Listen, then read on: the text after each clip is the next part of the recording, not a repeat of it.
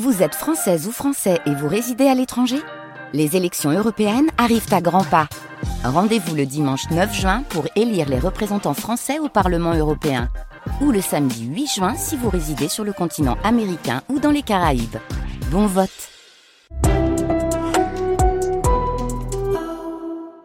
France Inter. Explorer de nouveaux mondes étranges. Ah, la vie, quel spectacle L'homme de science a toujours été un aventurier. Je suis prêt.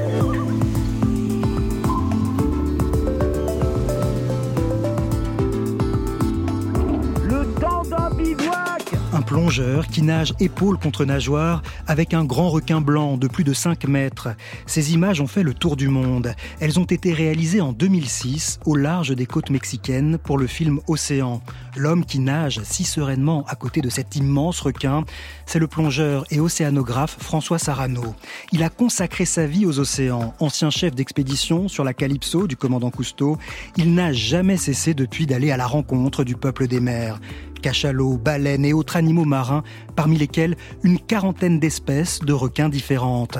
Certaines de ces rencontres avec les squales l'ont bouleversé et lui ont donné envie de réhabiliter ces animaux que l'imaginaire collectif accable à tort d'une terrifiante réputation de mangeurs d'hommes. Dans un livre intitulé Au nom des requins, paru aux éditions Actes Sud, François Sarano raconte ses plongées épiques, ses observations inattendues et les moments de grâce qui ont fait vaciller ses certitudes. Il partage aussi les récentes découvertes scientifiques sur ces requins que l'on connaît encore très mal et nous invite à réfléchir au sort que notre espèce réserve à ces grands poissons cartilagineux bien plus menacés que menaçants. Alors oubliez les dents de la mer et prenez une grande inspiration. Cet après-midi, François Sarano tente de nous réconcilier avec les requins et nous emmène à leur rencontre à travers les océans du monde. Claire Tesser a préparé cette émission qui est réalisée par Karen Dehay et Paul Laporte avec à Thomas Langlin. Soyez les bienvenus dans notre bivouac. France Inter. Le temps d'un bivouac. Daniel Fievé. Il est beau, hein Plus gros que ceux que tu avais en Afrique du Sud Ouais. oui. Le tournage a commencé avec le maximum de sécurité. Toute l'équipe restait à proximité de la cage. Les plongeurs de sécurité avec leurs débordoirs, les caméramans, le photographe François Sarano. François était le plus expérimenté. Il avait plongé plus de 30 fois hors cage avec des requins blancs en Afrique du Sud. C'est vraiment bien. C'est ce qu'on attend. L'eau est pas très très claire, mais il y a un vrai mystère. Vraiment bien. Et cette image de paix, où l'on voit un grand requin blanc nager à côté d'un homme, est vraiment une image que l'on recherchait pour ce qu'elle est aujourd'hui dans le film. Une image d'harmonie. Bonjour François Sarano. Bonjour Daniel Fievé. La voix de Jacques Cluzot, co-réalisateur avec Jacques Perrin du film Océan, sorti euh, en 2010 et dans lequel on vous voyait nager à côté de ce grand requin blanc euh, sur une musique très paisible hein, qui est derrière nous. L'image a marqué les esprits. Quel souvenir vous gardez-vous de ce moment de plongée? Mais je tiens à ajouter, il y a toute une équipe dans l'eau. Il y a Didier Noireau, il y a David Recher.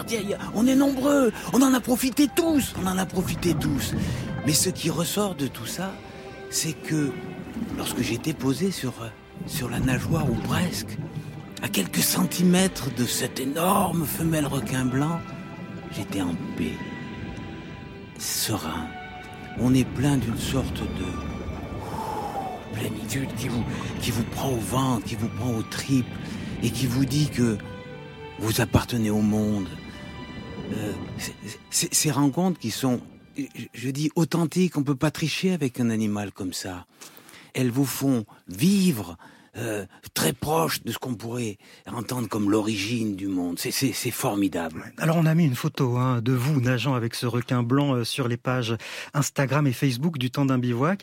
Pour réaliser cette séquence quand même hein, en 2006 au large du Mexique, il a fallu convaincre. hein. Le co-réalisateur Jacques Perrin le dit, il a hésité deux ans avant de mettre toute l'équipe, comme vous disiez, à l'eau et vous à côté de ce requin. Oui, bien sûr, il y a tellement, tellement d'a priori. Et je pensais, les premiers jours, j'étais enthousiaste, je disais à Jacques, il faut y aller, on peut pas parler de l'océan sans parler du grand requin blanc.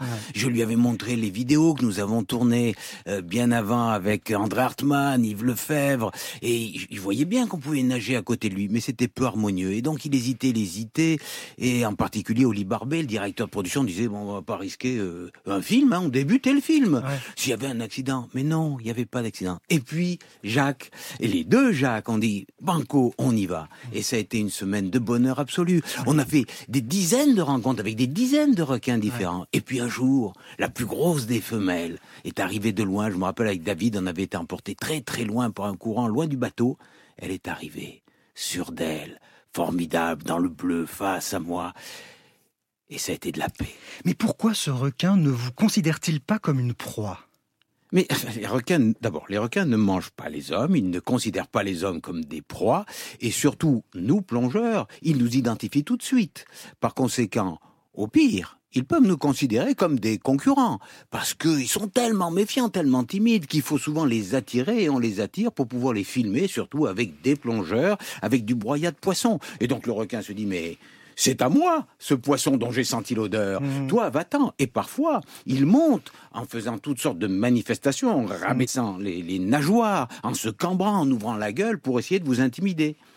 Mais si vous, ne fuyez pas, si vous n'êtes pas intimidé, c'est lui qui est décontenancé. Par mmh. conséquent, il faut faire au contraire euh, le calme, tout un trésor de patience et de discrétion pour pouvoir l'approcher, ce requin. Mmh. Alors il n'y a pas si longtemps, les requins avaient tout de même une très mauvaise réputation, y compris chez les plongeurs les plus aguerris. Il y a cette scène assez terrible, hein, tournée sur le pont de la Calypso, le navire du commandant Cousteau, en 1954. Alors 1954, c'est l'année de votre naissance, François Sarano, donc vous ne faisiez pas encore partie de l'équipage de la Calypso. Un requin, puis deux, puis trois, des petits et des gros, des bleus et des gris. D'où sortent-ils ces requins? Nous sommes loin de toute côte et il y a 5000 mètres d'eau sous notre quille. Bientôt ils seront 30 à rôder avec insolence.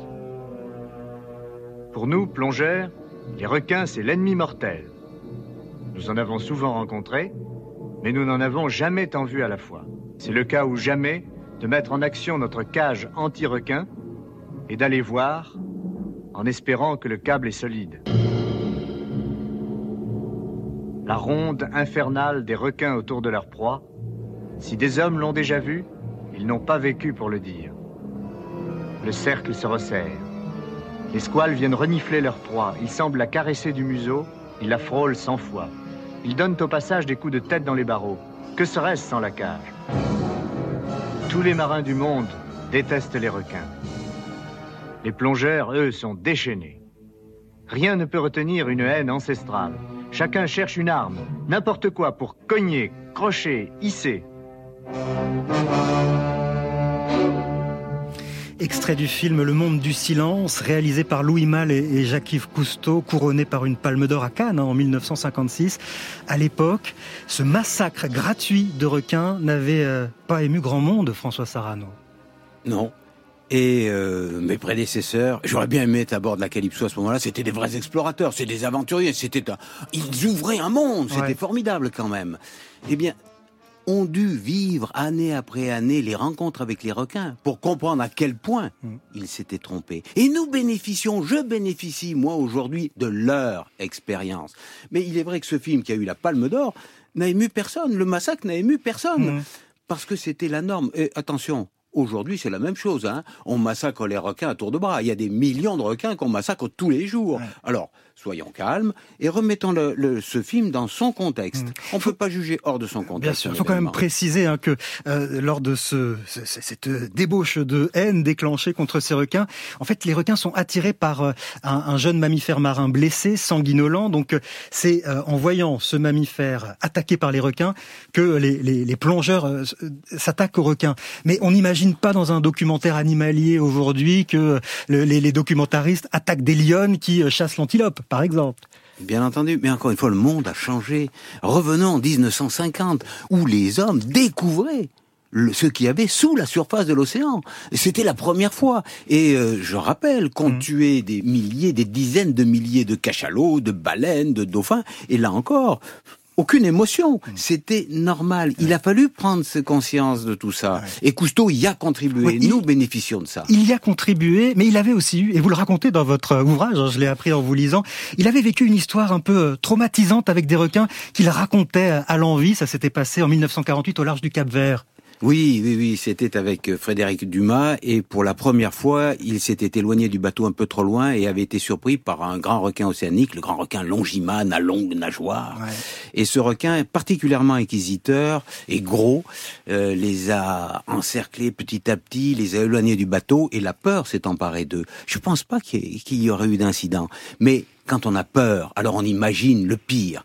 Et il en a gardé un mauvais souvenir, et il nous le racontait souvent. Et, mais euh, au fur et à mesure des histoires et des années, ça enflait, bien entendu. Il a un peu transformé l'histoire euh, au, fur et à mesure. Alors il y avait cette, cette fameuse cage aux requins hein, à bord de la Calypso, c'est-à-dire que les plongeurs plongeaient à l'intérieur de cette cage. Ça devenait un peu le clou du spectacle hein, dans certains de ces documentaires.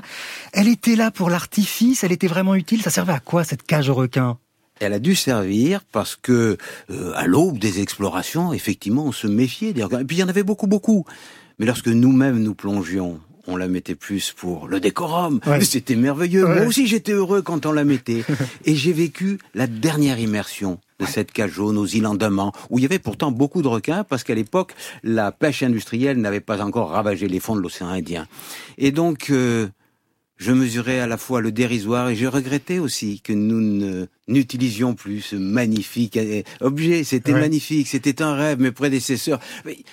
Pour moi, c'était une aventure merveilleuse. Mais je, suis heureux que le rapport que nous ayons aujourd'hui au requin ait bien changé. Vous écrivez à partir du moment où on a oublié cette cage au requin, une page de l'histoire de notre relation avec ces animaux s'est tournée. Oui, je, le crois vraiment. Et c'est vrai qu'aujourd'hui, euh, nombreux sont les plongeurs qui ont côtoyé des dizaines de requins, des dizaines d'espèces différentes, et on s'aperçoit à quel point chacune, d'abord, a sa singularité, et puis euh, que à partir du moment où on est paisible, alors peut s'établir un rapport complètement différent de celui qu'on peut imaginer. Il est calme, et encore une fois, c'est au plongeur à être très très très patient et calme pour pouvoir se laisser rapprocher par le requin. Alors il y a un paradoxe hein, que vous relevez, euh, François Sarano, dans votre euh, ouvrage Au nom des requins. Vous écrivez le requin est un animal familier de tous, mais que l'on connaît pas mieux que les dinosaures disparus depuis 65 millions d'années. Il est à la fois familier de tous, mais n'a jamais été vu par euh, beaucoup de gens. Et faites un micro-trottoir et vous demandez euh, à un citadin, que pensez-vous des vaches? Oh, vous savez, bon, les vaches, euh, j'en vois pas beaucoup. Qu'est-ce que vous pensez des requins? Oh, c'est des mangeurs d'hommes, ils tuent. Tout le monde a une opinion sur les requins. Mhm. Très peu de gens sont allés à leur rencontre. C'est pourtant une lignée du vivant qui a survécu à plusieurs crises d'extinction. Hein. On va le voir plus tard dans cette émission. Et elle pourrait s'éteindre, cette lignée du vivant, avant même qu'on ait appris à connaître ces animaux. Oui, parce que ils ont une reproduction particulièrement lente. Comme nous, ils ont une maturité sexuelle tardive et ils ont très peu de jeunes au cours de cette reproduction. Par conséquent, ils ne supportent pas une pression de prédation et notre exploitation dont le rythme est effréné. Et donc, si cette méthode de reproduction leur a permis de passer toutes ces extinctions, il est possible qu'aujourd'hui, notre exploitation les fasse disparaître. Votre livre est un plaidoyer pour tous ces requins. Vous avez plongé avec une quarantaine d'espèces de squales différentes. Vous allez euh, nous raconter les rencontres qui vous ont le plus marqué et nous dire ce qu'elles vous ont appris. Cet après-midi, on s'immerge dans le monde des requins avec le plongeur François Sarano dans le temps d'un bivouac sur France Inter. Nous ne dirons plus jamais nous, nous vient de mourir là ce soir sur le coup. Nous ne serons plus jamais là pour personne nous ne serons plus ce truc bizarre qui déconne. Nous ne formerons jamais un grand ensemble. Nous ne serons jamais comme ceux qui au bout d'un moment se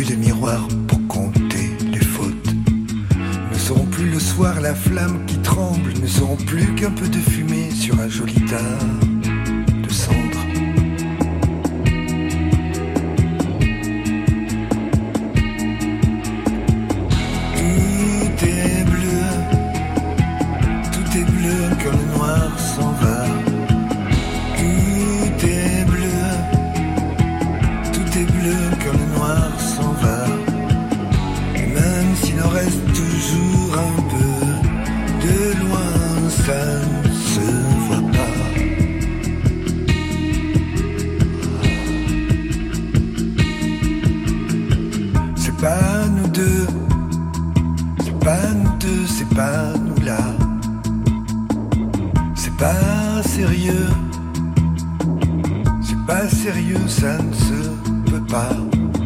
Qu'on ait pu prendre feu cette nuit de cette façon-là.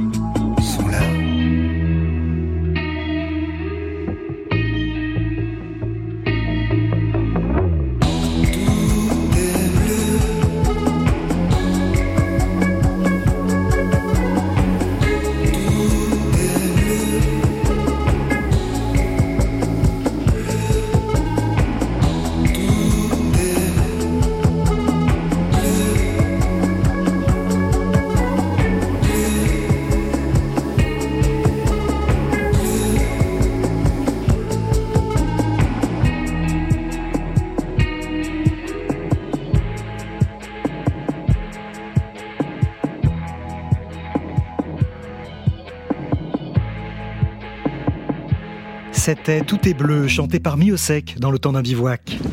Allez, on est parti. Ici, ce qu'on recommande en règle générale, c'est de maintenir une euh, verticalité, une position verticale, afin que le requin nous voit aussi bien de face comme de côté comme quelque chose de droit. Et ce qu'il faut savoir, c'est que dans l'eau, très peu d'animaux se déplacent à la verticale, donc ça va à la fois attirer le requin, mais aussi semer le doute, parce que face à lui va interférer eh bien, un animal qui n'a pas l'habitude de voir ou qui n'a pas l'habitude de- d'observer dans ce type de position. Quelques conseils du plongeur Steven Surina, spécialiste des requins, avant d'aller à notre tour à leur rencontre. Vous êtes d'accord, François Sarano? Il y a une attitude particulière à adopter sous l'eau si on veut aller observer un requin? Alors l'ami Steven connaît vraiment, vraiment bien les requins, mais moi je préfère justement qu'ils viennent très près. Par conséquent, je veux disparaître. Je me mets surtout à l'horizontale, être le minime, minime, pour qu'ils soient là, œil contre œil, face à moi. C'est c'est ça que je cherche. Finalement, le plus grand danger, selon vous, c'est de les effaroucher, ces requins. Si on veut les connaître, il faut bien vivre des moments avec eux. Connaître, c'est tisser des liens, vivre avec. Par conséquent, oui, il faut ne pas les effrayer. Alors, euh, on dit les requins de façon un peu générique depuis le début de cette émission, mais on s'en rend compte en, vous lisant. La famille des requins est très divers et il vous est arrivé vous-même d'être surpris hein, en les observant. Vous racontez par exemple une plongée. Alors en 1987, dans les eaux qui bordent l'Australie, euh, vous partiez euh, rechercher des requins tigres et c'est un tout autre requin que vous avez observé ce jour-là. Eh oui, c'était à Rhine Island. C'est une île euh, au-delà de la grande barrière de corail où les tortues viennent se reproduire et où les requins-tigres viennent attendre celles qui, épuisées, retournent à la mer. Et nous attendons les requins-tigres. On en a vu un énorme. Il est passé, il est parti.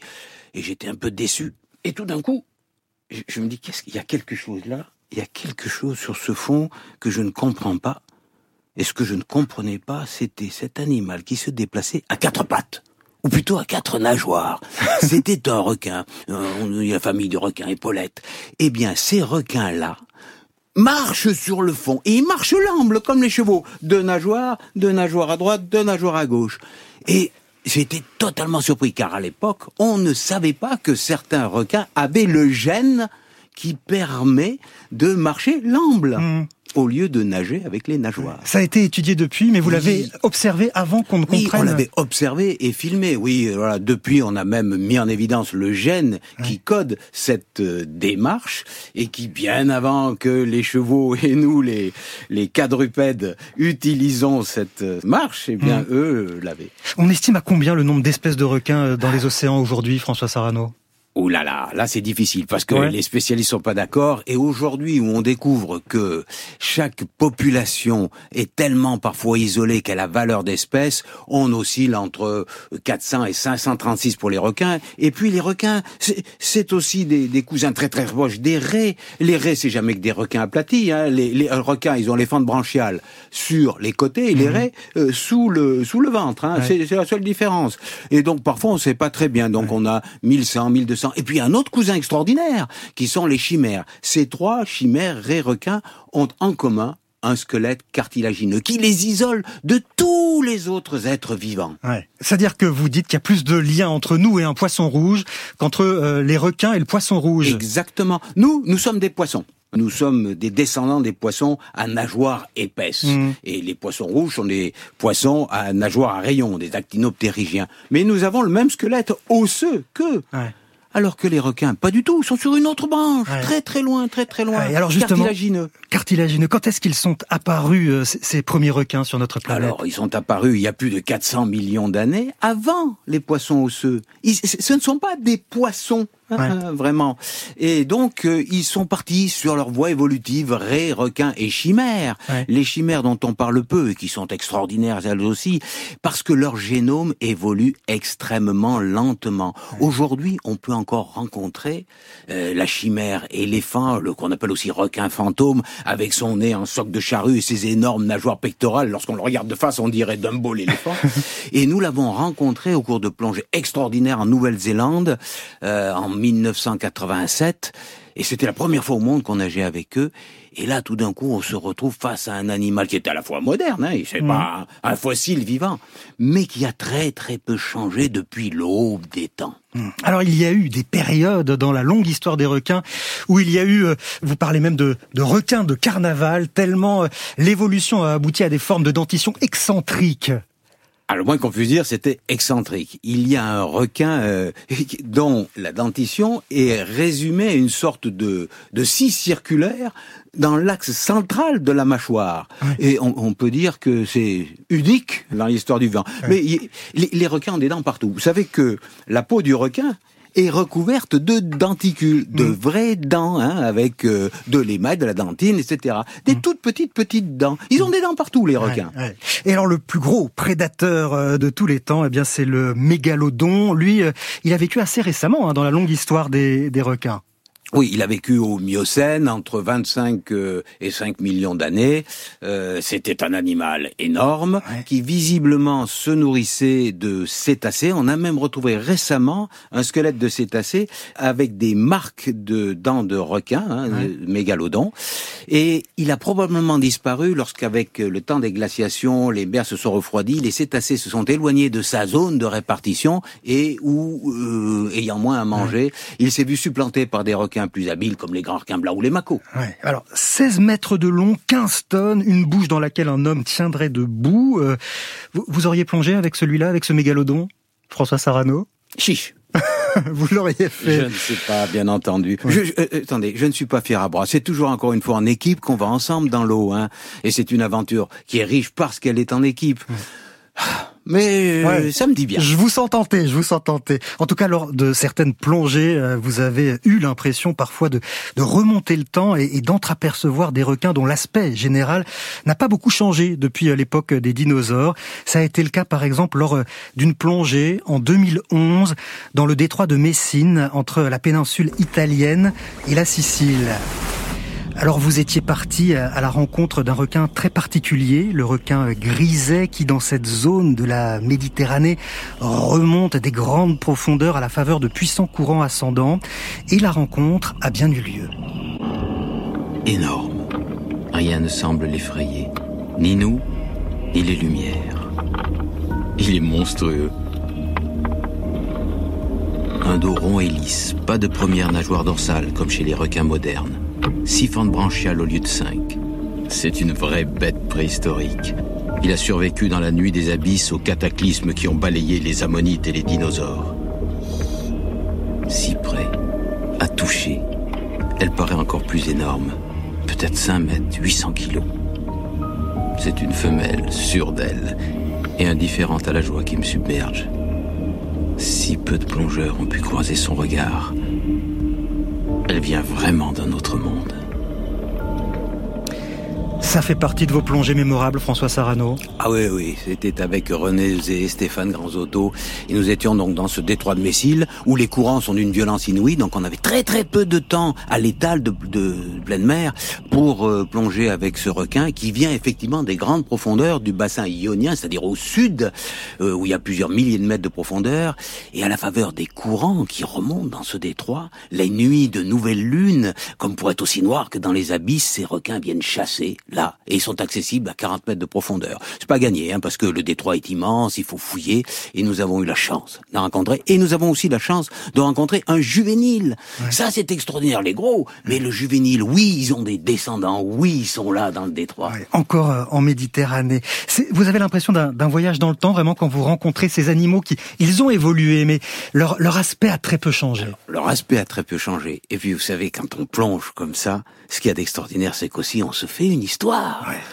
C'est merveilleux parce que la mer nous réserve toujours des surprises extraordinaires. Il y a dans les abysses des animaux qui ont très peu évolué. On savait le nautile, on sait les encrines, et, et puis ces fameux requins. Donc j'aime à penser que là, caché, il y a encore du merveilleux. Et il y en a sûrement beaucoup, beaucoup, beaucoup. Ah, il y en a du merveilleux. Et puis le temps semble s'écouler différemment pour les requins. C'est par exemple un requin qui bat des records de longévité dans le règne animal ben, c'est le requin du Groenland. Alors, je n'en ai jamais rencontré, mais mon ami René Eusé, qui a plongé avec eux, m'en a parlé lent, solide, et puis placide. Et les scientifiques, en étudiant le cristallin de ces requins, se sont aperçus qu'ils pouvaient vivre plusieurs centaines d'années. Certains même plus de 500 ans. Certains de ces requins qui vivent aujourd'hui ont rencontré Christophe Colomb. Incroyable. Incroyable.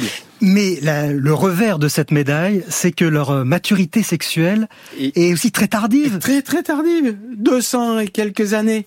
Heureusement que ces requins vivent en Arctique, dans des eaux froides, peu pêchées, parce que sinon il y a longtemps qu'il n'y en aurait plus. Si nous exploitions ces requins comme nous exploitons les autres, alors on n'aurait jamais su que ces requins vivaient aussi longtemps hmm. et que c'était des merveilles de la nature. Quels sont les, requins les plus gros que l'on peut euh, croiser euh, aujourd'hui?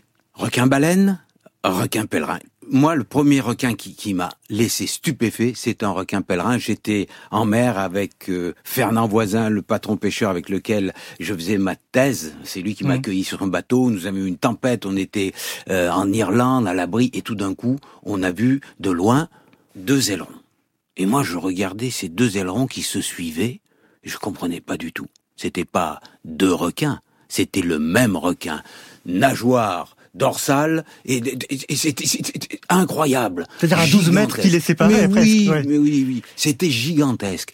Là, je me suis dit, la mer recèle des, choses incroyables. Il faut venir découvrir tout ça. Et ces requins mangent des, toutes petites proies. Hein, ces requins sont planctonophages. Et comme les baleines, ils ouvrent leur gueule et ils filtrent tout ce qui rentre. Ils engouffrent la mer et ne mangent que de tout petits petits crustacés, des minuscules.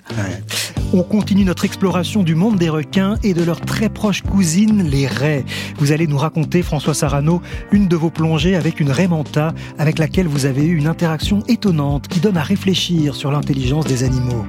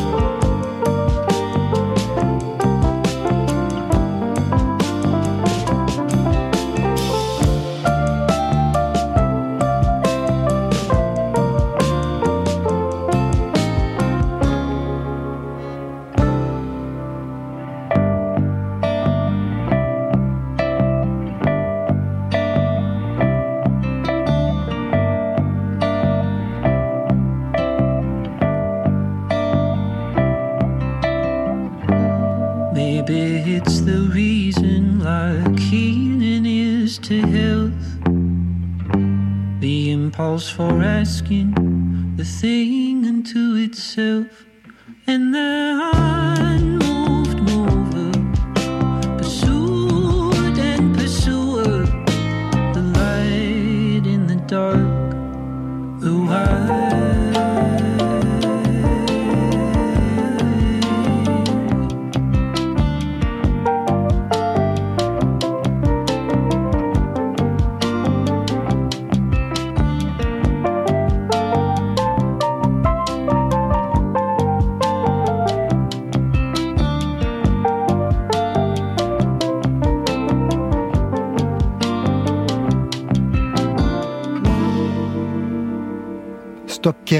C'était G Sunday. Sur France Inter, le temps d'un bivouac. Daniel Fievé. Nous sommes arrivés là sur un mont sous-marin qui s'élève de 250 mètres au-dessus du fond.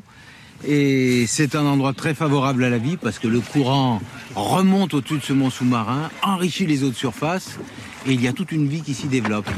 Et là, les requins viennent rôder et euh, Thomas et Fred qui viennent ici régulièrement ont vu des requins bleus et nous espérons les voir. Mais, ils sont si rares et si méfiants que nous allons les attirer comme le font les pêcheurs avec des sardines, des bonnes grosses sardines qui euh, sont l'un des mes favoris des requins bleus. Ce qui va se passer, c'est que rapidement le, le gras va se déposer en surface et on va avoir toujours une zone d'eau calme. Ça va faire une traînée de plusieurs centaines de mètres. Plus on attend, plus on a de chances que le requin croise l'odeur de. Eh ben, de la commençons. Allez. Allez. Allez, c'est un extrait du documentaire Méditerranée, le royaume perdu des requins. Vous étiez, euh, François Sarano, au large de Toulon avec euh, les photographes naturalistes Fred Larrey et Thomas Roger pour euh, cette plongée à la rencontre de requins bleus. Ces morceaux de poisson que vous jetez à l'eau, les requins sont capables de les sentir à quelle distance? Alors, il faut qu'il soit dans le sens du courant. Ça, c'est très important. Mais euh, les quantités peuvent être très, très, très faibles. Euh, et ils ont la capacité, en essayant d'analyser une narine après l'autre, la concentration d'odeur, de remonter un courant qui peut aller sur plusieurs kilomètres, et donc de trouver la source de l'odeur. C'est-à-dire qu'ils perçoivent les odeurs en relief. Exactement. Mais comme nous, nous percevons les sons en relief, grâce à la différence d'arrivée des sons sur chacune de nos oreilles. Eux, c'est très très fin. Et s'ajoute à ça la capacité après à ressentir la moindre vibration. C'est-à-dire que si cette odeur est accompagnée par un battement anormal dans l'eau, tout de suite le requin sait qu'il y a un poisson blessé ou quelque chose d'anormal vers lequel remonter pour trouver une proie potentielle. C'est très difficile hein, de se figurer le monde tel que les requins le perçoivent. Vous le dites, hein, ils sont sensibles à des choses qui nous échappent totalement. Là où l'homme ne voit qu'une masse d'eau informe et homogène, lui voit des tas de choses, perçoit des Voilà. tas de choses. Euh, C'est pas difficile, c'est juste impossible. Nous ne pouvons pas nous imaginer la conscience du monde qu'a le requin, à la fois parce que ses sens ne sont pas les nôtres. Par exemple, lui perçoit l'activité eh, électrique de nos cellules, de chaque cellule vivante. Nous, par exemple, il faut faire un électroencéphalogramme pour percevoir l'activité de nos neurones. Lui, le requin, il a des cellules sensorielles recoupées dans les, les ampoules de Lorenzini qui lui permettent ça. Il a la capacité de percevoir le magnétisme terrestre. Il a la capacité, comme on le disait il y a deux minutes, de percevoir la plus petite odeur et puis la moindre vibration. Par conséquent, ses sens l'informent sur le monde de façon complètement différente de nous. Et après ça, son cerveau analyse ces informations de façon différente. Nous n'avons aucune façon d'entrer dans sa tête et de savoir comment même il nous perçoit, nous. Oui. Et on peut se poser des questions quand on voit comment euh, les, interactions se passent parfois. Vous dites que tous les plongeurs ont eu des rencontres sous l'eau qui ont bouleversé leur certitude. Vous, par exemple, vous avez nagé avec une raie. Alors vous nous avez dit hein, tout à l'heure que les raies manta, c'est un peu des requins aplatis. Et avec cette raie vous avez eu l'impression d'une vraie interaction. C'est une danse qu'elle vous a accordée. Alors c'était à Sumatra, euh, le petit matin, la calypso était ancrée, et moi avant les plongées, j'aimais bien les plonger. Donc euh, je pars tout seul, c'était l'eau, vraiment l'eau, et tout d'un coup je vois une raie manta. Et, et c'est très timide une manta, ça les est- très vite elles sont effrayées. Je me bloque, elle arrive vers moi.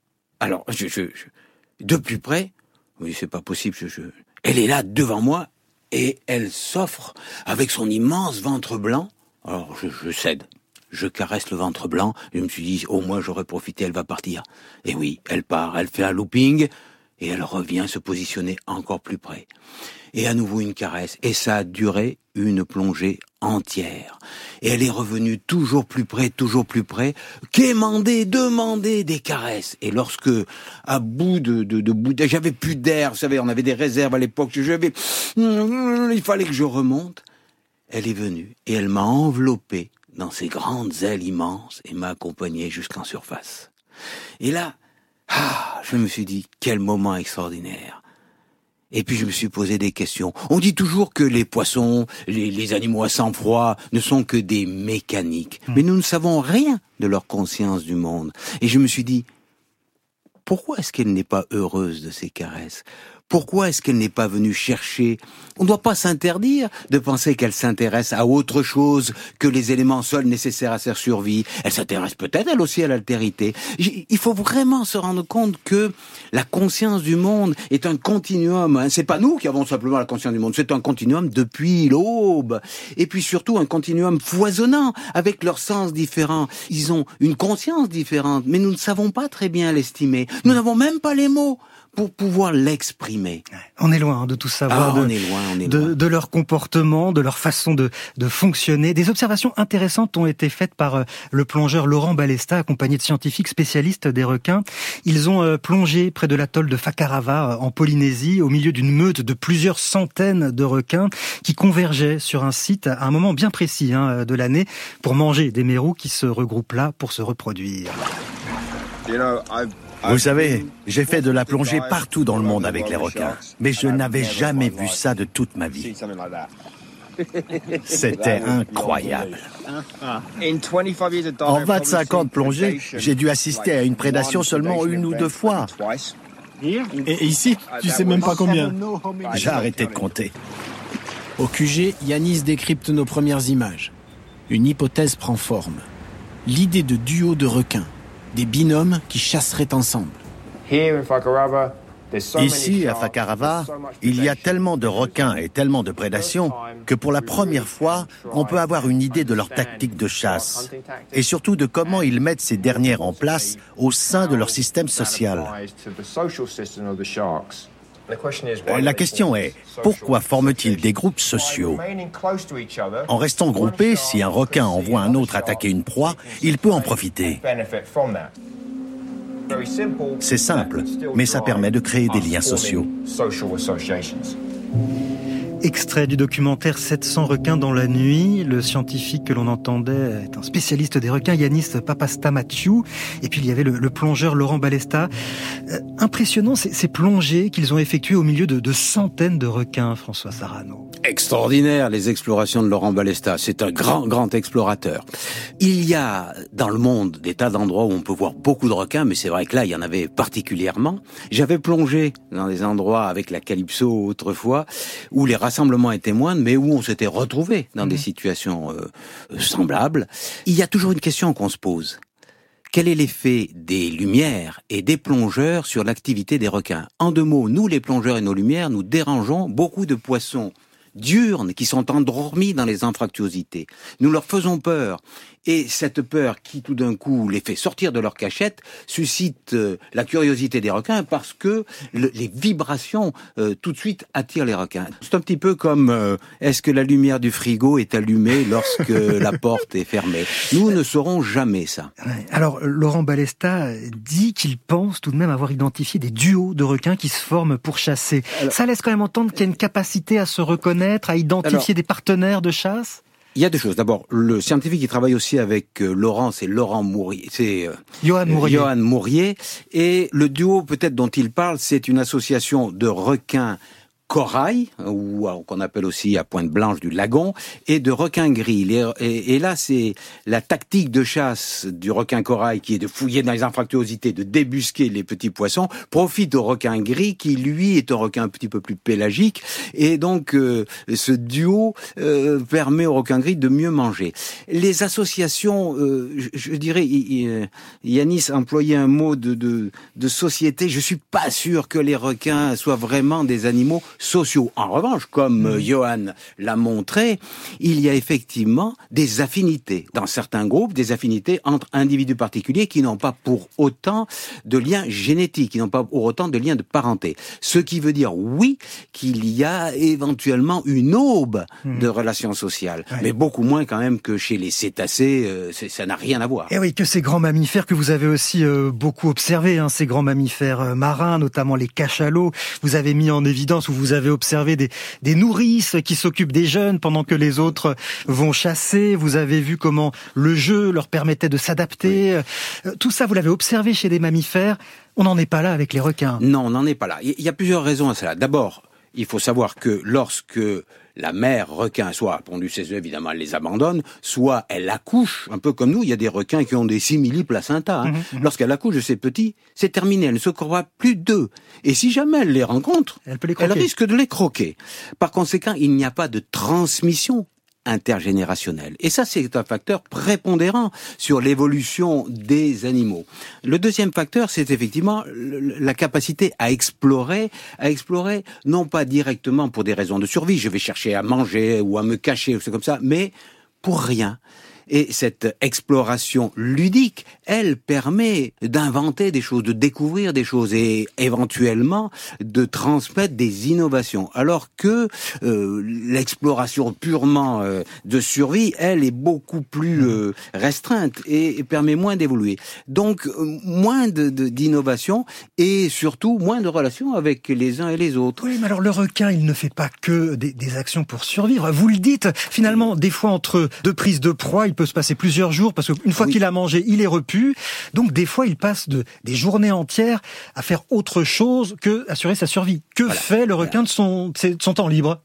Et je ne sais pas, mais il dort beaucoup. Hein. Souvent, on voit les, les requins qui sont posés sur le fond. Tous les requins ne se posent vraisemblablement pas, mais enfin, ils, ils dorment, ils se reposent. Et c'est vrai, il faut souligner que les requins mangent très très peu et lorsqu'ils ont beaucoup mangé, ils prennent beaucoup de temps pour digérer. Juste une idée, un requin ordinaire comme ces requins gris décrits par Laurent Balesta, 200 grammes par jour leur suffisent. Un grand requin blanc d'une tonne et demie comme euh, Lady Mystery, 3 kilos et demi leur suffit. C'est très très très très peu. Et malheureusement, nous n'avons pas suffisamment de temps avec eux pour savoir ce qu'ils font pendant leur temps libre. Ah, mystère, mystère. Ouais. Lady Mystery, justement, c'est ce grand requin blanc, euh, cette femelle requin blanc avec laquelle vous avez euh, nagé épaule contre nageoire. Mais les rencontres entre requins et humains ne sont pas toujours aussi parfaites, malheureusement. Elles sont parfois tragiques. Nous allons nous intéresser aux accidents dont ont été victimes des surfeurs sur les côtes réunionnaises. Vous allez nous dire, dans la suite de ce temps d'un bivouac, François Sarano, le regard que vous portez sur ces accidents impliquant des requins bulldogs. On dit qu'il y fait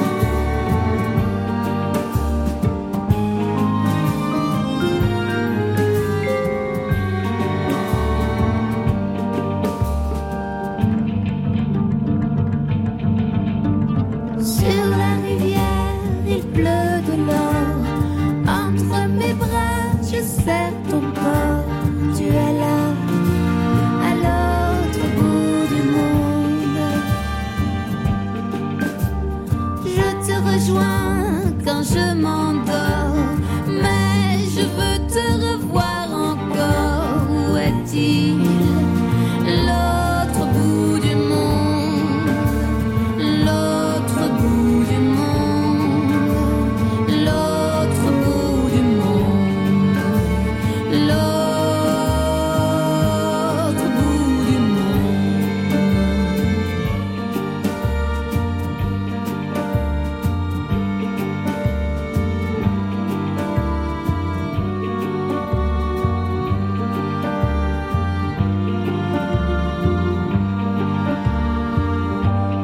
C'était Émilie Loiseau, L'autre bout du monde, dans le temps d'un bivouac. Et notre programmation musicale est signée Thierry Dupin. On a, on a 50 km de côte, on en est à 4 morts en un an et demi. Il faudrait peut-être bouger un peu. hein.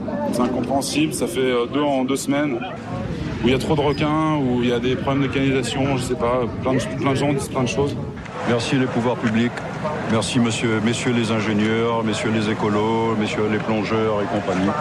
Les vieux réunionnais interdisaient à leurs enfants de mettre le pied dans cette là-dedans. Moi, je vis sur cette terre. Vous pouvez crier si vous voulez, c'est la vérité. C'est quoi ça?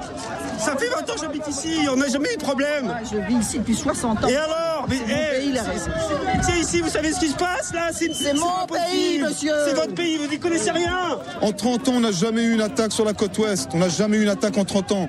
On en a 5 attaques en 4 mois et on vient nous dire que c'est notre problème à nous. Euh, Nous étions au début de la série d'attaques de requins commencée en- en 2011 sur les côtes de l'île de la Réunion. On entendait la colère des surfeurs qui prenaient à partie Huguette Bello, à l'époque députée maire de Saint-Paul. François Sarano, à cette période, en, novembre 2013, alors que cinq accidents euh, mortels avaient eu lieu euh, en trois ans, vous vous êtes rendu à la Réunion. Vous avez vu les esprits s'échauffer dans la population. Oui, et c'est normal parce que un drame, euh, c'est épouvantable lorsque quelqu'un perd un enfant. Bon, c'est épouvantable. Mais on va corriger deux choses. D'abord, des accidents à la Réunion, c'est de tout temps qu'il y en a eu. Et lorsque j'étais sur la Calypso avec mon ami Alain Diaz, qui, qui était chirurgien à la Réunion, m'envoyait des, des chaque année, des voilà, il y a encore eu un accident.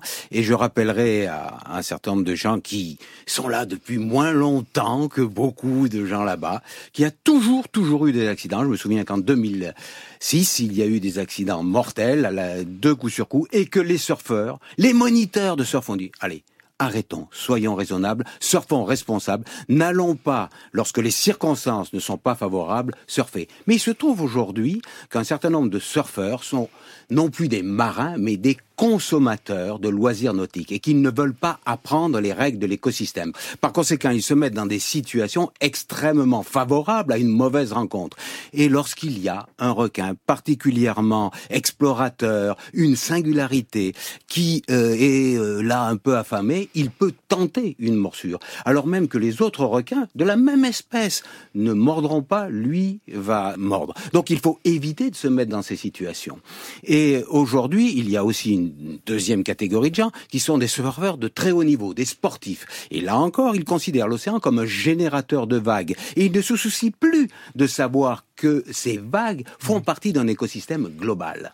Donc les accidents se multiplient et euh, je regrette effectivement qu'il y ait eu des, des décès. Mmh. Mais il faut apprendre l'écosystème. Mmh. C'est comme si on n'apprenait pas la ville, on serait écrasé tout de suite. Vous, vous trouvez euh, absurde qu'il y ait eu euh, à ce moment-là des, des, représailles, des pêches punitives contre des, des, requins en plus pris au hasard dans l'océan, même des pêches préventives? Voilà. Alors la première chose, pêche punitive. Est-ce que vous pensez que en tuant un requin, on va dissuader les autres hein, qui vont avoir peur? Alors soyons sérieux. Mais c'est bien des pêches punitives. La deuxième chose, on mène la politique de si ce n'est toi, c'est donc ton frère. C'est-à-dire tout requin qui passe est un requin qui doit être tué au prétexte qu'il pourrait causer un accident. Et enfin, ces pêches qui sont sans limite, ni de nombre, ni de temps, euh, sont absurdes parce que dans tous les cas de figure, il mhm. faudra bien à un moment donné que les surfeurs, eh bien, apprennent l'écosystème mhm. et puis vivent avec ça. On va pas vider l'océan de ces requins. Par conséquent, pourquoi ne pas apprendre tout de suite? Et je précise, vous le dites hein, d'ailleurs aussi dans votre livre, qu'il y a des surfeurs qui ont été euh, mutilés par des requins qui se sont élevés contre les massacres de requins euh, faits en représailles après des accidents. Hein. Ils sont nombreux, ils ont même monté une association qui s'appelle Fin for a Fin et qui dit en deux mots, si les requins prennent ma vie, je ne veux pas que vous preniez leur vie parce qu'ils sont chez eux et que l'océan est riche de tous ces animaux. Nous avons des amis plongeurs, très très rares les accidents avec les plongeurs, et en particulier une amie qui s'appelle euh, Céline, qui a subi une attaque d'un requin tigre en plongée exceptionnelle et qui milite aujourd'hui hmm. pour préserver les requins et pour dire à quel point ils sont importants dans l'écosystème marin et que c'est nous qui sommes les intrus chez eux. Vous, ça ne vous fait euh, pas réfléchir, euh, vous, François Sarano, qui avez plongé avec tous ces requins, de savoir que même si c'est très rare, ça peut arriver, euh, un accident avec un requin? Mais chaque jour, un accident peut arriver. Et on vit. Attendez, 100 accidents par an, des centaines de milliers de personnes sur le territoire de dizaines d'espèces de requins et 10 qui conduisent à un décès. Il n'y a pas d'activité de nature qui soit mm. moins dangereuse. Parlons pas du ski, parlons mm. pas de la marche, parlons pas de l'alpinisme. Tout est plus dangereux. On va bien grimper, on va bien faire du vélo. Enfin bon. Alors vous rappelez que ces animaux restent bien plus menacés que menaçants. Aujourd'hui, dans quel état sont les populations de requins à travers les océans du monde? 36% en danger critique d'extinction. Et je ne parle pas euh, de certaines populations comme en Méditerranée, où quasiment elles le sont toutes. On parlait des requins bleus tout à l'heure, des requins parmi les plus prolifiques, et aujourd'hui ils sont en danger critique d'extinction en Méditerranée, comme le blanc, comme le marteau qui a quasiment disparu. Leur fragilité vient, encore une fois, de ce que leur reproduction est extrêmement lente. Et la pression de prédation et le rythme que nous leur mmh. imposons ne leur permet plus d'atteindre même l'âge de maturité sexuelle et de se reproduire. Avec des choses qui font vraiment mal au cœur. Hein. Vous dites 38 millions euh, chaque année de requins massacrés rien que pour leur aileron. On coupe l'aileron, on jette le reste du requin à la mer. Tout ça pour faire des soupes. Ça donne un peu une consistance. Ça a même pas de goût. Ça donne une consistance à des soupes. Ça paraît bien dérisoire ça paraît inadmissible. Ça paraît inadmissible. Massacrer des gens, massacrer pardon des requins, mutiler des requins, les rejeter vivants sans leurs nageoires à l'eau simplement pour la texturer la soupe, hmm. c'est terrible. C'est terrible. Mais c'est aussi pour les cosmétiques, mais c'est aussi pour des tas de choses absurdes, absurdes. Il faut que nous ayons de la considération pour chaque créature vivante et qu'on se pose véritablement la question est-ce qu'il est bon de tuer cet animal. C'est si facile de tuer, c'est si facile. Ces animaux qui ont traversé les âges et survécu à plusieurs crises d'extinction sont en train de s'effacer. Oui, ça fait partie des rares animaux qui véritablement sont en danger. Euh, les poissons le sont beaucoup, beaucoup moins, mais eux, oui.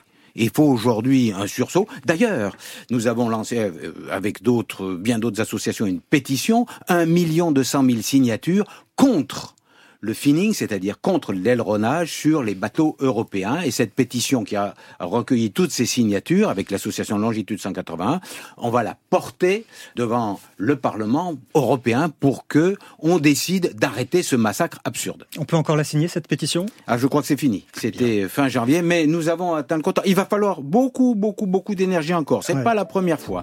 On mettra un lien vers votre association euh, Longitude 180 euh, sur euh, le, le site de France Inter, franceinter.fr. Merci François Sarano. Au nom des requins, tel est le titre de votre livre paru aux éditions Actes Sud. Un grand merci à vous François Sarano. Merci Daniel Fievé. Le temps d'un bivouac replie sa tente pour aujourd'hui. Pour réécouter cette émission et les précédents épisodes, il y a bien sûr les podcasts sur l'appli Radio France ou sur franceinter.fr. Et pour nous laisser un message, vous connaissez le chemin, la page Facebook ou la page Instagram du temps d'un bivouac. À demain pour de nouvelles aventures.